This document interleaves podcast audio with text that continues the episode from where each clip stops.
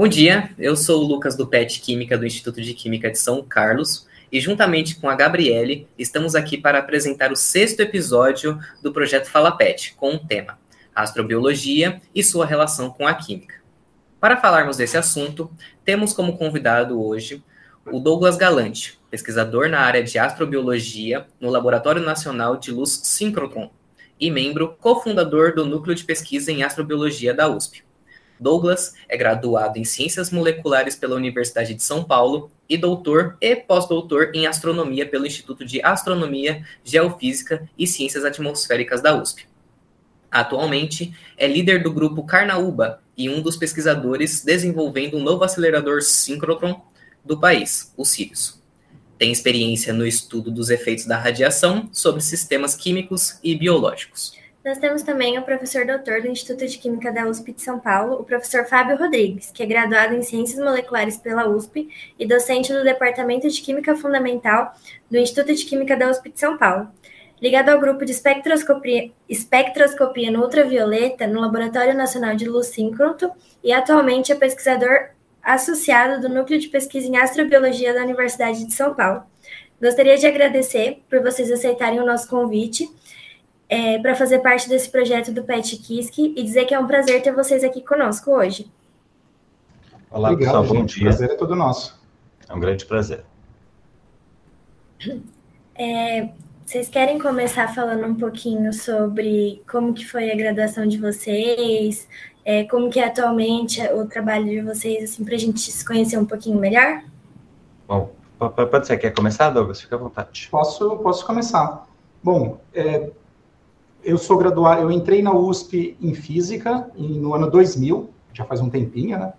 E mudei para o curso de Ciências Moleculares no semestre seguinte, onde eu me graduei. Então, eu fiz esse curso, que é um curso interdisciplinar da universidade, para quem não conhece, onde as pessoas, os alunos, têm uma grade curricular básica de Física, Química, Biologia, Matemática e Computação, nos dois primeiros anos, e nos dois últimos anos, eles, é possível montar um currículo personalizado com as disciplinas da universidade. E dentro desse curso, eu já me direcionei na iniciação científica para física nuclear, em especial para astrofísica nuclear, que era a área que eu gostava de trabalhar, sempre sonhei em trabalhar com espaço, sempre quis ser astronauta, então sempre tive essa ideia. É, terminando a graduação, eu comecei um doutorado direto também na USP, no Instituto de Astronomia, em uma área que na época era uma novidade, então eu comecei em 2004, que era a astrobiologia eu comecei estudando os efeitos da radiação de explosões de estrela sobre a biosfera e a hidrosfera e a atmosfera de planetas possivelmente habitados.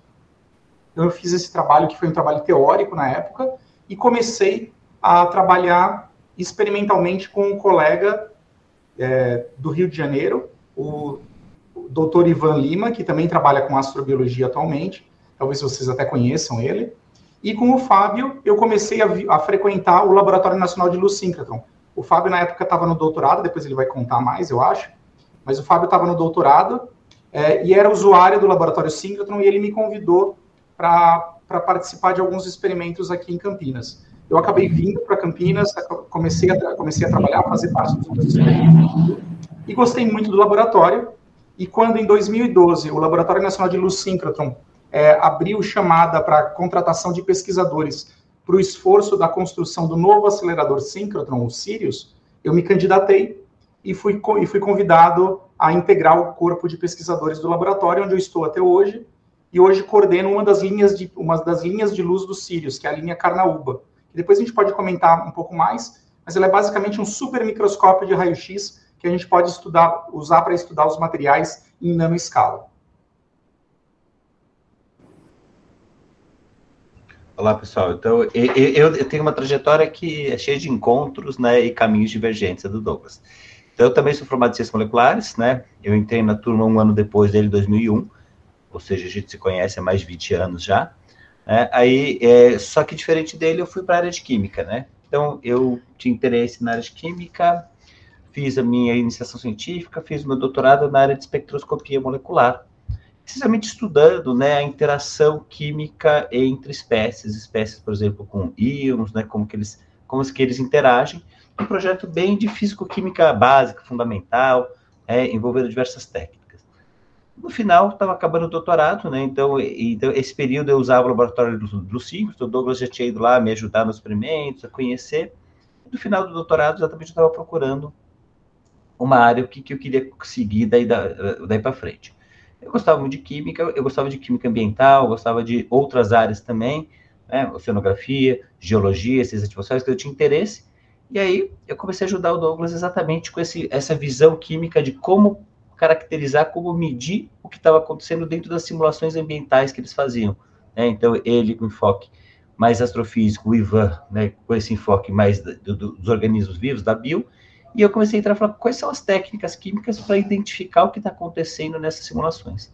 Me interessei e resolvi fazer um, uh, seguir para aí. Então, isso, estou falando de 2010 eu defendi, 2011 eu começo a trabalhar, a, a trabalhar com isso, nessa área, né? No, no, então, então, eu foquei no que a gente chama de bioassinaturas, depois a gente pode comentar um pouco mais, mas é como identificar sinais de vida. Por exemplo, hoje as sondas de Marte estão procurando sinais de vida. Né? Nós não vamos ver um esquilo pulando em Marte, um cachorro latindo, nós estamos procurando bactérias, né? E dificilmente vai ver elas diretamente. Então, o que, que nós vamos ver? Sinais químicos, né?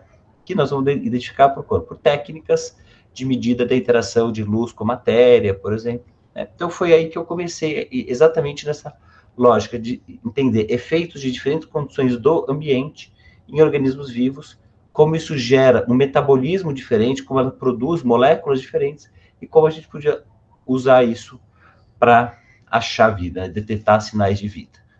Então, aí eu é, isso eu trabalhei um tempo lá em Campinas junto com o Douglas, laboratório Synchrotron, caracterizando essas bioassinaturas. Desde 2014 sou professor aqui, é, é, é, aqui na Química, do Instituto de Química, do Instituto de Química da USP de São Paulo venho trabalhando, então nosso grupo também tem trabalhado bastante com astrobiologia, por enfoque tanto mais bioquímico quanto enfoque mais químico mesmo, dessas caracterizações. Muito bem. Bom, é, já que a gente, é, vocês citaram esse síncrotron, né, é, vocês conseguem explicar para a gente, de uma maneira mais simples, como ele funciona? É, posso explicar, Fábio? Bom, o, eu estou no Synchrotron agora, né, nesse momento, eu estou aqui no prédio, na minha sala, eu estou no Sirius, e o que o Sirius é, ele é um grande acelerador de partículas que acelera elétrons. Então, basicamente, a gente produz e acelera elétrons a velocidades próximas à velocidade da luz, e quando os elétrons estão nessa velocidade e são forçados a fazer uma curva, gente, o nosso acelerador é circular, então quando a gente força os elétrons a fazerem uma curva, tem um princípio na natureza que diz que toda vez que uma partícula carregada sofre uma aceleração, que pode ser para ganhar velocidade, perder velocidade ou mudar de direção, ele produz radiação eletromagnética. Então o elétron fez a curva, ele produz um jato de radiação pela tangente. Ele produz um feixe de radiação pela tangente. Radiação é luz, por isso que a gente chama de luz síncrodron, é, só que numa ampla faixa espectral. E essa é uma das vantagens com relação a uma lâmpada. No final, o que o acelerador síncrotron é, é isso. É uma fonte de luz é, que produz radiação de altíssimo brilho, então altíssima intensidade, numa ampla faixa espectral que vai desde o infravermelho até o raio-x de alta energia, o raio-x duro, que a gente chama, polarizada e coerente. É basicamente um laser de raio-x.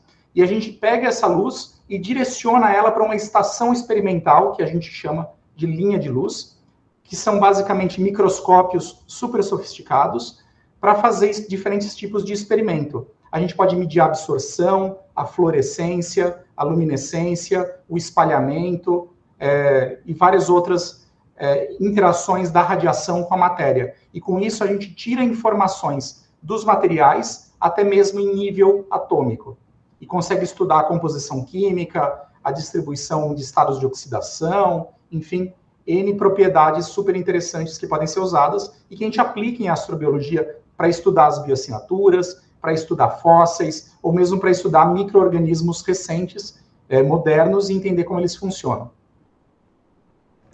É, é, acho que é legal a gente comentar, né, que quando, quando o Douglas está falando do síncrotron, o acelerador aí tem centenas de metros, né, tem da ordem de 100 metros, ele é alguma coisa pesada. Nós não estamos falando em levar um síncrotron para Marte, né? Então, acho que aí a gente já começa a entrar no, na astrobiologia, né, numa coisa, um conceito que é importante a gente pontuar, que é, acima de tudo, a astrobiologia ela é entender a vida no único planeta que hoje nós conhecemos que tem vida, que é a Terra.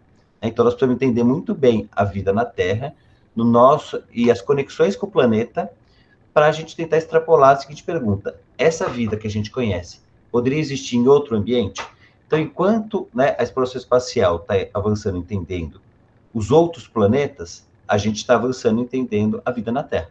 Falo isso porque muita gente pergunta, ah, mas o Brasil não tem missão espacial. Como que eu vou poder fazer astrobiologia? Bom, na verdade, tem muita coisa para fazer aqui no Brasil que não necessariamente precisa ser eu estando lá, né? Então, esse trabalho que o Douglas citou, por exemplo, né? É um trabalho que tem bastante de química, de biologia, de física convencional. Nós estamos fazendo o quê? Estudando, entendendo melhor a vida no nosso planeta, ao mesmo tempo que nós estamos conectando com os conhecimentos dessas condições extraterrestres né, as condições de outros planetas. Então, acima de tudo, né, é, eu acho que é importante pontuar, isso está ajudando a gente a conhecer melhor a, no, a vida no nosso planeta. Muito show. Eu estava realmente em dúvida, tipo, nossa, qual que é o, o, tamanho, né? Qual que é a dimensão desse acelerador de partículas? Deve ser um negócio imenso, né? Assim, eu particularmente nunca vi um, eu tenho muito interesse, inclusive, em, tipo, em conhecer, né? É, em visitar um... Desculpa. A circunferência é, do acelerador só... são 521 metros. Então tem mais de meio quilômetro de circunferência. Nossa. Claro, é muito menor que o CERN. No final, o CERN, o LHC lá na Suíça, ele é um acelerador do tipo síncrotron também. Só que ele acelera partículas mais pesadas, ele acelera prótons e íons pesados. Por conta de acelerar partículas mais pesadas que os elétrons, o diâmetro dele tem que ser 30 maior, tem que ser muito maior. Então lá são 30 quilômetros de circunferência. Aqui no Brasil, no Sirius, a gente tem um acelerador com 500 metros de circunferência, o que já é enorme, na verdade. É uma das maiores máquinas do país, se não a maior máquina do país. Hum, entendi. Bom, é, a próxima pergunta que a gente tem separado para vocês foi uma, é, uma coisa que eu acho que é, deu em alta lá para 2019, 2020, que foi o caso da fosfina em Vênus, né, sobre indícios de vida em outros planetas. A gente gostaria de é, perguntar para vocês é, co é, como que funciona esse, esse sistema de detecção, é, entre aspas, de vida, assim, né? Tipo, como que é possível a gente ter indícios de vida em outros planetas ou outros, outras estrelas, outros satélites, enfim? Tá, é, então, assim, só para a gente, gente começar pontuando algumas coisas, foi aquilo que eu já falei. A, sempre a nossa referência é a vida igual da Terra, porque a gente não conhece outra, né? Então, assim, aí se for uma vida totalmente diferente, com um metabolismo totalmente diferente, talvez a gente nem saiba identificar. Então, sempre tem essa limitação, né? As pessoas perguntam muito, ah, se a vida não for baseada em carbono, for, for baseada em silício, não tiver água como solvente, tiver um metabolismo diferente. Talvez a gente não saiba, né? Então, a gente sempre está olhando a vida como a gente conhece, por uma questão até de dificuldade de, de, né, de, de, de a dificuldade de você entender outros modelos que totalmente diferentes do, do, nosso. Bom, colocando isso, o que, que é a fosfina? É um exemplo daquilo que eu falei de bioassinatura. Né? Aqui na Terra existem micro-organismos que metabolizam e liberam a fosfina, né? principalmente em ambientes anaeróbicos, né? ambientes que não têm oxigênio. Assim como tem micro-organismos que metabolizam o metano. Assim como tem micro-organismos que metabolizam e liberam oxigênio, né? Todo, todo o nosso planeta, a gente está acostumado com a fotossíntese, libera oxigênio. Ou seja, essas são alguns, é, é, é, no final das contas, o que, que são essas moléculas? Frutos do metabolismo de micro-organismos que são liberados, por exemplo, né, aqui na Terra, na atmosfera. A lógica seria isso. Então, como que eu vou achar uma vida em outro planeta? Eu muitas vezes, né, eu, eu, só acharia, por exemplo, uma vida se eu tivesse, né, organismos muito grandes, o que não é o caso, ou uma área muito grande coberta. Então, por exemplo, se eu tivesse uma região muito grande coberta de um organismo, de uma cianobactéria que é verde, talvez eu conseguisse ver esse padrão de cor. Mas e se eu tiver alguns micro-organismos incrustados em regiões difíceis de ver e não uma área superficial grande coberta? Como que a gente veria? A gente veria analisando essas biomoléculas, né? Então, essas moléculas fruto do metabolismo dela. E esse artigo da fosfina em Vênus era uma das propostas. É, o que, que os autores fizeram? Eles olharam né, é, para lá, né, para aquela região de Vênus, com, e viram, né, detectaram o que seria um sinal de, uma molécula, né, entre outras moléculas que tinham detectado, uma molécula que seria interessante para que seria, que seria interessante para a biossinatura, exatamente por comparar aqui na Terra e saber existem microrganismos que têm o metabolismo de fosfina, né? Bom, não basta você achar a fosfina, é, ela pode ser abiótica, ou seja, abiótica no sentido de não é da vida, né? A bio, sem vida, é, é produzida por rotas, por exemplo, química atmosférica pode ser produzida por rotas geoquímicas, ou seja, não tem nada a ver com vida. Então, não necessariamente uma molécula dessa é associada à vida. O que, que você precisa? Você precisa conhecer o planeta. Né? Então, o, o, segundo passo, né, o segundo passo deles foi dizer o seguinte: olha, analisamos os ciclos do planeta e não vimos nenhuma, nenhuma forma dessa fosfina ser produzida abioticamente. Portanto, pode ser um indício de que seja produzida por organismos vivos. Né? Bom, esse trabalho, na verdade, ele foi muito criticado, né, por alguns motivos. Primeiro, muita gente acha que a detecção que foi feita da fosfina, na verdade, não era fosfina. Então, já seria um erro inicial de, não, não tem essa molécula que vocês estão dizendo que tem. E aí fizeram análise dos sinais, do, é, do, do, do, que eles de fato viram lá, né, e acharam que não, não é. Depois, exatamente dessa conclusão, olha, mesmo que tivesse a fosfina, a gente não conhece o planeta inteiro para associar diretamente com vida, né? Então, isso já ilustra um pouco, né, que eu acho que é uma lógica que, que a gente vai ver bastante, a astrobiologia sempre fala isso, que é a cautela, né? É um, é um assunto que a gente sabe que é um assunto extremamente importante. Então, a ciência é sempre muito cautelosa com esses, com essas descobertas, com esses, né, qualquer coisa, porque sabe que tem muitos poréns. Então, assim, a, a, comunidade científica é sempre muito cética em relação a isso, né? Nós vamos analisar muitos sinais, nós vamos é, analisar com bastante calma antes da gente conseguir entender se isso pode ou não ser um sinal atribuído à vida. É, então, por exemplo, aqui na Terra, o oxigênio aqui da Terra é, é, é, é a gente sabe que o oxigênio que tem aqui na Terra ele foi criado né, na quantidade que tem por organismos vivos.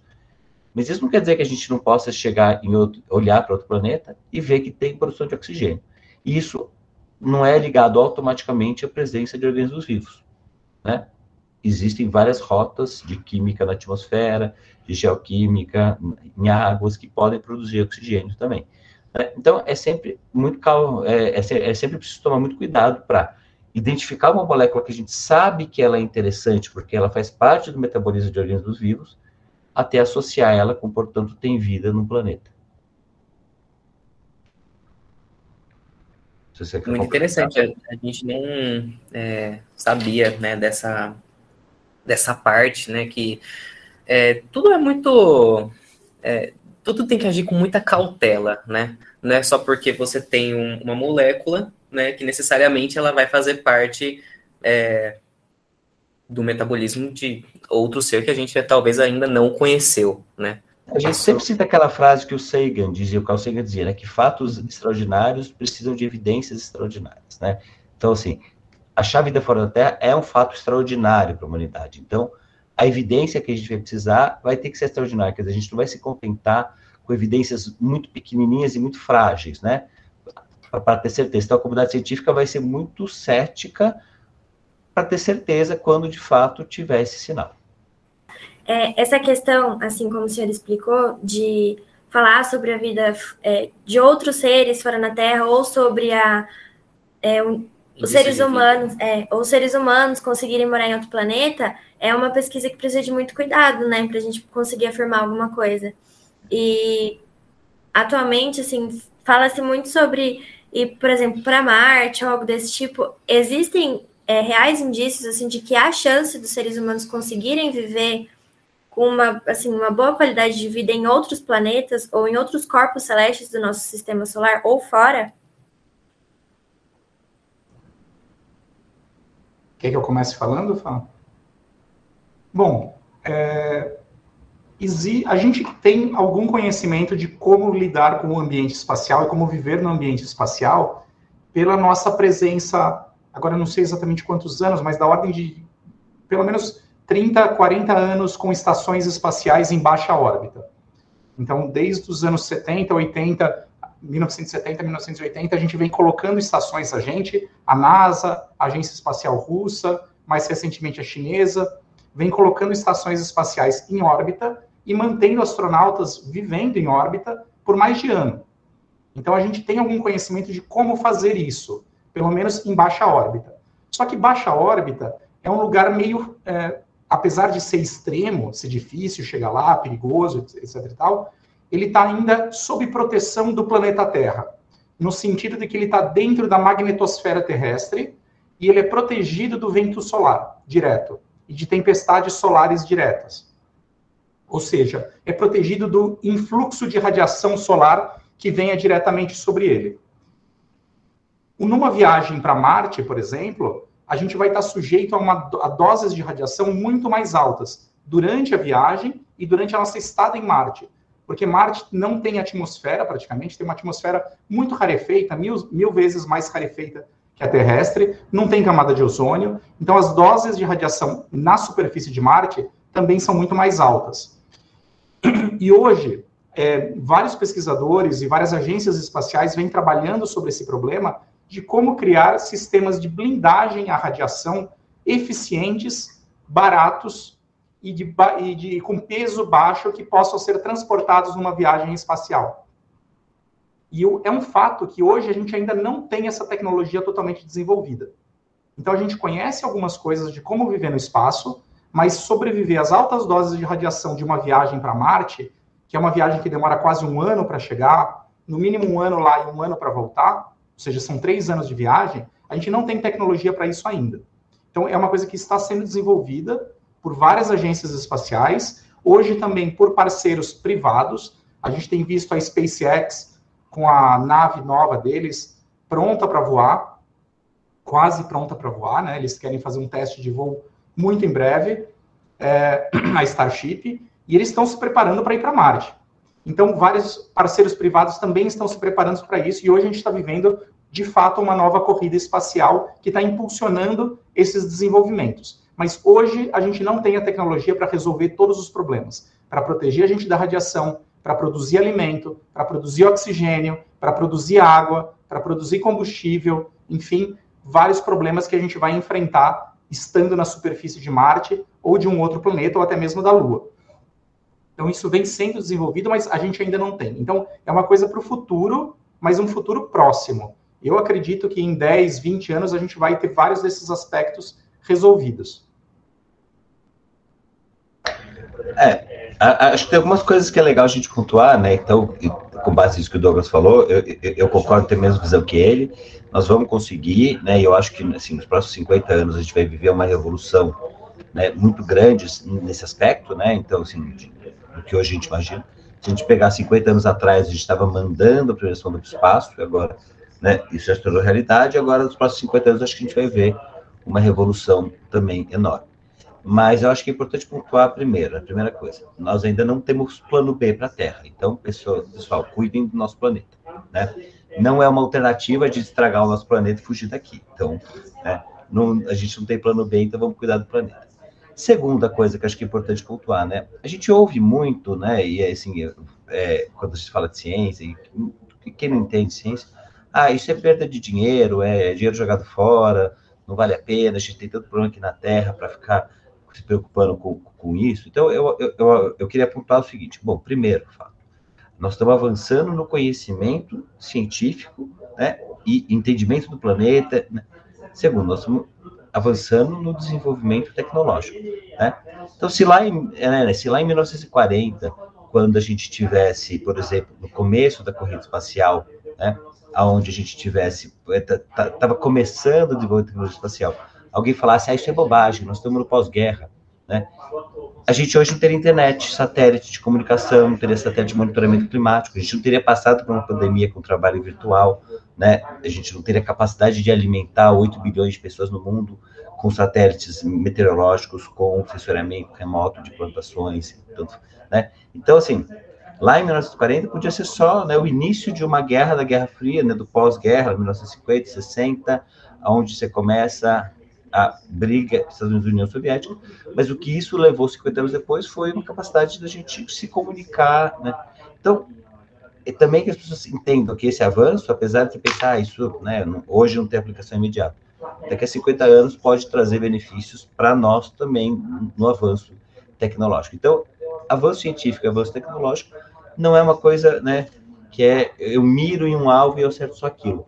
Eu crio tecnologias, eu crio processos, eu crio conhecimento que vai impactar em outras áreas também. Acho que isso é sempre legal de pontuar. É, falando um pouco mais sobre é, essas condições de, de vida, né? A gente considera muito é, o ser humano buscar outro planeta habitável. Mas é, vocês acreditam que, assim, é, mesmo com a resposta dos professores, vocês acham que ainda é possível existir vida em corpos celestes que não sejam planetas, como estrelas ou até mesmo é, outros corpos como meteoros, meteoritos, é, uma condição pelo menos mínima assim para manter a vida, não a humana, mas pelo menos de algum microorganismo, algum alguma coisa assim. Vocês acham que é possível? Bom, os nossos alvos mais prováveis hoje no sistema solar são o planeta Marte e as luas geladas de Júpiter e Saturno. São luas, né? Não são planetas, mas elas têm, assim, nós precisamos de algumas coisas hoje no que a gente entende a vida como precisa que seja né, um substrato rochoso, ou seja, um planeta, uma lua rochosa, ou seja, um planeta gasoso, uma estrela. Hoje a gente entende que não teria as condições né, para ter vida. Então, por exemplo, a gente olha para Marte, né, mas não olha do mesmo jeito para Júpiter, né, para Saturno, mas as luas deles podem ser interessantes. Então, isso é baseado na vida como a gente conhece hoje, que é, é a gente precisa de um substrato a gente precisa de água, né? Na vida de hoje é indissociável, a gente precisa de água. Então, ambientes com água, com temperaturas suficientes para terem água líquida. Então, se a gente pensa num cometa, por exemplo, ele vai ter água sólida, né? Como não tem atmosfera, se essa água fica líquida, ela vai embora. Então, seria um ambiente mais difícil, pensando que o nosso metabolismo, hoje, a célula que a gente conhece aqui na Terra, é célula baseada em água, né? Então, tem algumas premissas básicas que fazem com que a gente precise, então, de, de, é, é, né, de alguns de algum ambiente que tem um substrato, que tem água, que tem temperaturas mais ou menos amenas, né, e aí de 0 a 100 graus a temperatura para a água se manter líquida, né, depende de alguns ambientes, pode ser um pouquinho diferente disso. Precisa de uma proteção contra a radiação, que não pode ser um ambiente extremamente agressivo. Né? Então, hoje, né, esses planetas, essas luas que têm essas condições são os nossos maiores alvos.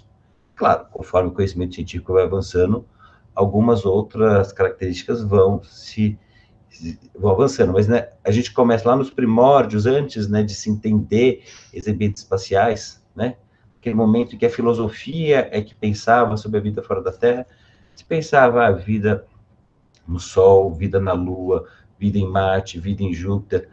Quando a gente começa a avançar nesse nosso conhecimento de vida e das condições desses planetas, a gente descarta o Sol como um ambiente possível de ter, vida, a gente descarta a Lua, a gente descarta Júpiter e Saturno, a gente se mantém o foco. Olha, Marte é interessante, essas duas geladas são interessantes, Vênus tem algumas características interessantes, né? E aí, quando a gente vai estudando os exoplanetas, planetas fora do sistema solar, a gente pode também ir vendo é, alguns outros com algumas características que são interessantes. É, só queria complementar um pouquinho, acho que foi excelente aí que o Fábio falou, mas os asteroides e cometas, como vocês perguntaram, apesar de não terem condições para abrigar vida ativa na presença de água líquida, eles podem ter micro-organismos que estão inativos, que estão dormentes e que estão sendo transportados de um planeta para outro após um choque, por exemplo, entre planetas, ou um planeta com outro asteroide que arrancou pedaços de um planeta, jogou para o espaço e junto com esses pedaços vão micro-organismos, que vão ser transportados através do espaço nessas condições, em um processo que é conhecido como panspermia, ou como é panspermia baseada em rochas, é a litopanspermia. Então, esses, esses ambientes, eles também são alvos de estudo e de interesse da astrobiologia, além das luas e planetas, como o Fábio comentou. É, essa parte é um, é um assunto assim, realmente muito interessante, porque a, quando a gente fala de vida fora na Terra, ou vai falar da parte assim, do espaço em geral, geralmente as pessoas têm uma visão muito errada sobre é, como que é, e aí a gente conseguir trazer esse assunto de forma mais acessível assim, é muito bom porque as pessoas é, conseguem ampliar o conhecimento além do que eles veem no, no, em filmes, veem na televisão, esse tipo de coisa, né? Então é realmente muito interessante. E no começo da nossa no começo assim da nossa conversa, o professor Fábio ele tinha falado sobre é, acho que era biomarcadores o nome, né? Que para a gente conseguir estudar as formas de vida fora da Terra, a gente tem que estudar como que é a vida no nosso planeta, né? Vocês podem explicar assim um pouquinho como que funciona esse estudo, como que é para ter essa base? Bom, é, então assim, o que, que nós precisamos, né? Quando a gente está procurando, é, quando a gente está falando dessas missões de busca do planeta, a gente tem três perguntas básicas que eu acho que é importante a gente responder. Primeira, onde nós vamos procurar? É, onde significa quais são os ambientes e dentro desses ambientes qual é né, a, a, região mais específica. Então, assim, a gente sabe que Marte é uma região de interesse. Mas aonde? Aonde que a sonda é, vai escolher? Então, por que que, né, a Pathfinder, a Curiosity, a Opportunity, a, a Perseverance, todas essas sondas que a NASA mandou para Marte, elas tiveram um lugar de escolha para ser pousado. Né? É, a gente fala Marte, Marte é um planeta muito grande. Por que, que escolheram um determinado lugar? Então, eram lugares, por exemplo, que já tiveram água no passado. Então, a gente associa bastante água à vida. Então, é um ambiente que eles acharam interessante. Né? Então, a primeira pergunta, onde procurar? Vida. A segunda, o que você vai procurar? Quais são né, os organismos, por que a gente não procura homenzinhos verdes, a gente procura organismos unicelulares, como bactéria. A gente acha, né, a gente entende que a vida aqui na Terra começa com os unicelulares e depois ficam sozinhos por muito tempo, depois surgem os multicelulares, até surgir né, animais, vegetais, isso é muito recente na história do planeta. Então a gente entende que é mais interessante você começar procurando esses organismos que seriam o início de, de, de, de uma vida. A chance de a gente achar eles é maior, né? E a terceira pergunta, então, é onde procurar, o que procurar. A terceira pergunta é qual a técnica, né? O, o, o que, que você vai usar para fazer essa procura, né? Então, onde, o que, e essa última é exatamente isso, né? A gente podia dizer assim, o, como que vai ser feito essa busca, né? O como. Então, como, é, é, é como que a gente procura. Aí tem diversas técnicas, né? Tem diversas técnicas que são usadas, diversos equipamentos que estão lá em Marte, né? Diversos, diversos métodos.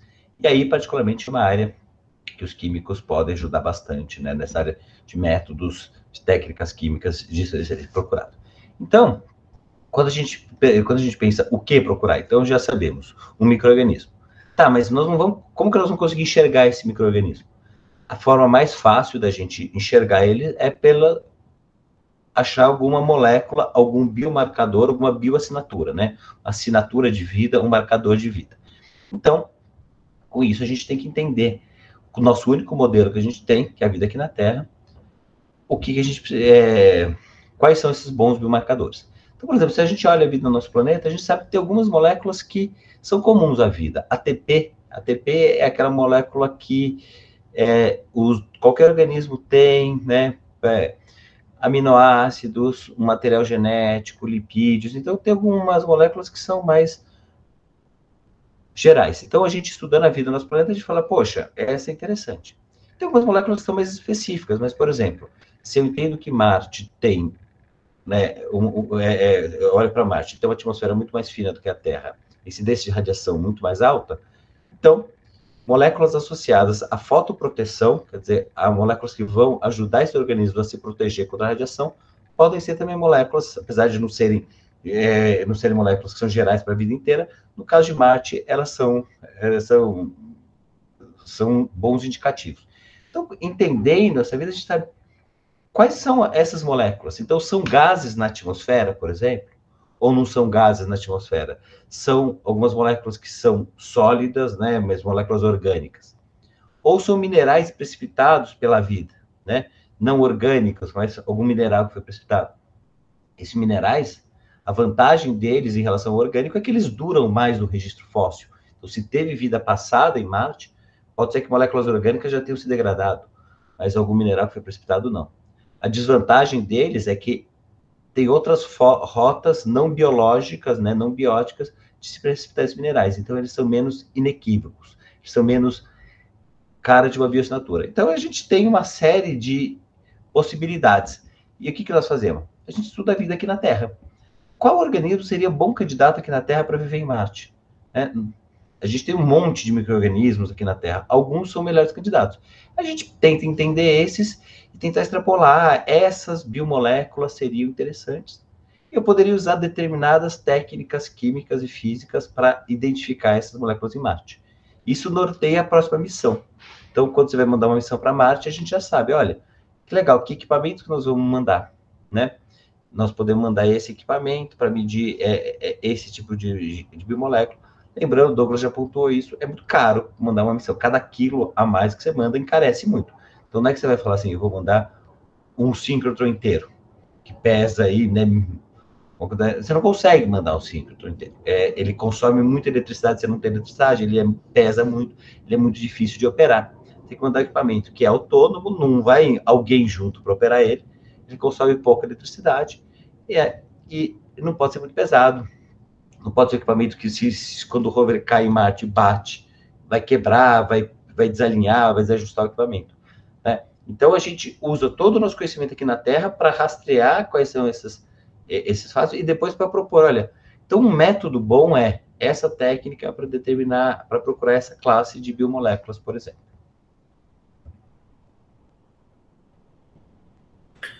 Show, é muito interessante mesmo. De fato, é, não dá para levar um síncrono, né? Porque eu acho que a dimensão para o suporte para levar isso para outro planeta deve ser imenso. Eu acho que ah, uma pergunta agora, que surgiu de pura curiosidade. O síncrotron, ele, ele é, tipo, previamente montado no, tipo, no próprio terreno mesmo, ou, ou ele é feito, tipo, em várias... É, como que eu posso dizer? Várias partes? É, ele é feito, montado em várias partes, ou, é, sei lá, caso, em caso de sei lá, precisa transportar esse negócio. Não dá, né? Nem me fala ser... em transportar isso daqui, pelo amor de Deus.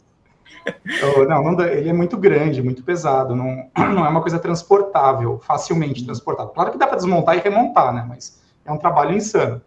Ele é feito de partes é, pré-feitas, pré-fabricadas, uhum. que são as câmaras de vácuo.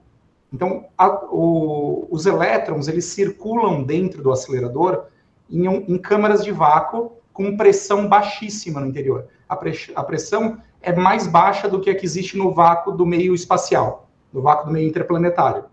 E isso para evitar que os elétrons colidam com moléculas de gás e percam energia. É, então, essas câmaras de vácuo elas são feitas em empresas brasileiras é, de câmaras de vácuo. Por incrível que pareça, existe algumas empresas que fazem isso aqui no Brasil. É, e elas são montadas depois aqui no, aqui no, nossa, no nosso espaço, no nosso campus. Então, todo o arranjo, a montagem final é feita aqui no campus. Mesmo porque a montagem do síncrotron é, demanda uma estabilidade do piso e da temperatura imensa.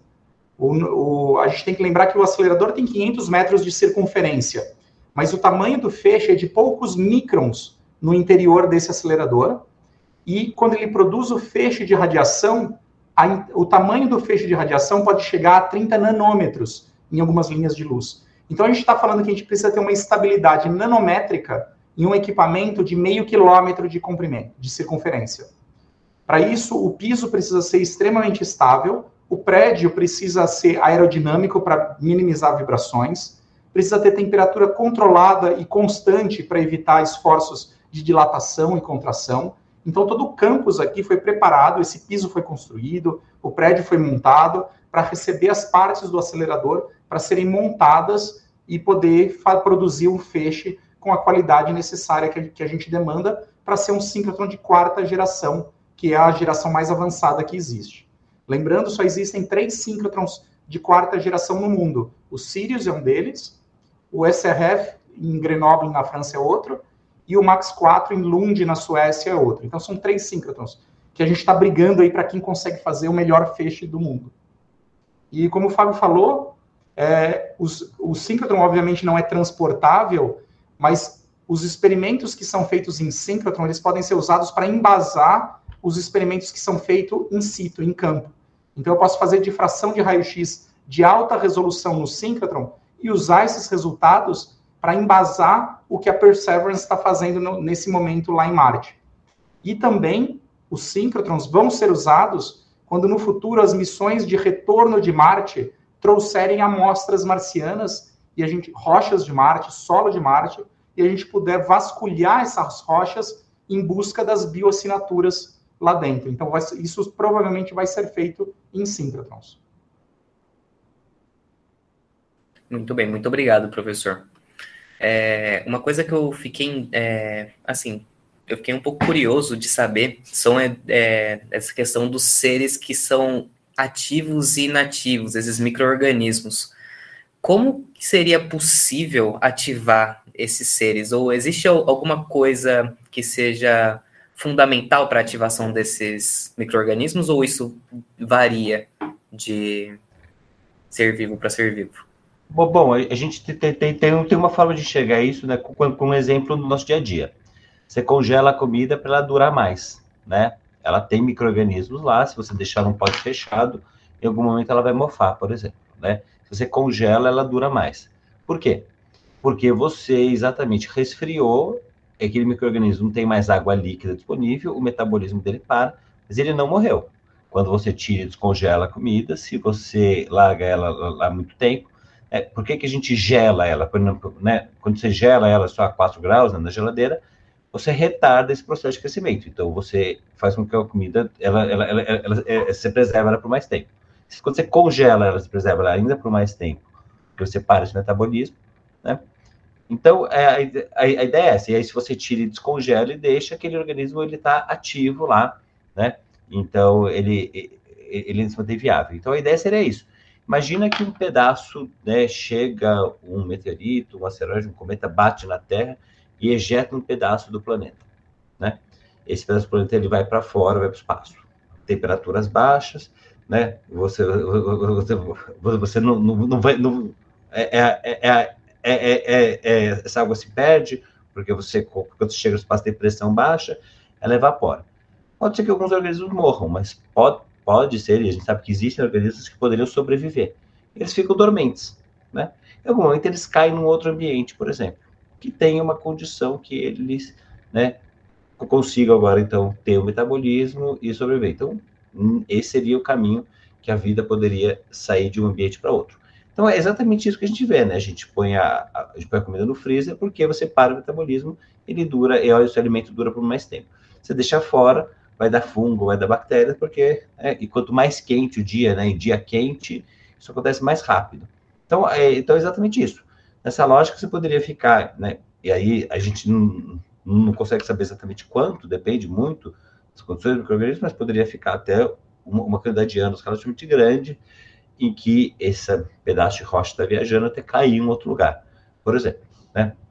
Dizer que isso é possível, nós não estamos dizendo que isso aconteceu, está acontecendo, né? mas é uma possibilidade que tem que ser encarada e que pode ser até a origem, né? A gente pode pensar então na vida estando num planeta e poder se dispersar para outros, se semear para outros. É, só uma última pergunta antes da gente encerrar. É, a fim de curiosidade, como o professor Fábio, oh, perdão, professor Douglas estava explicando sobre o Synchrontron, Synchrontron é, quanto tempo demora, assim, mais ou menos, para toda essa montagem ser feita? Desde a formação, assim, das peças que são transportadas até o local para ele ficar pronto?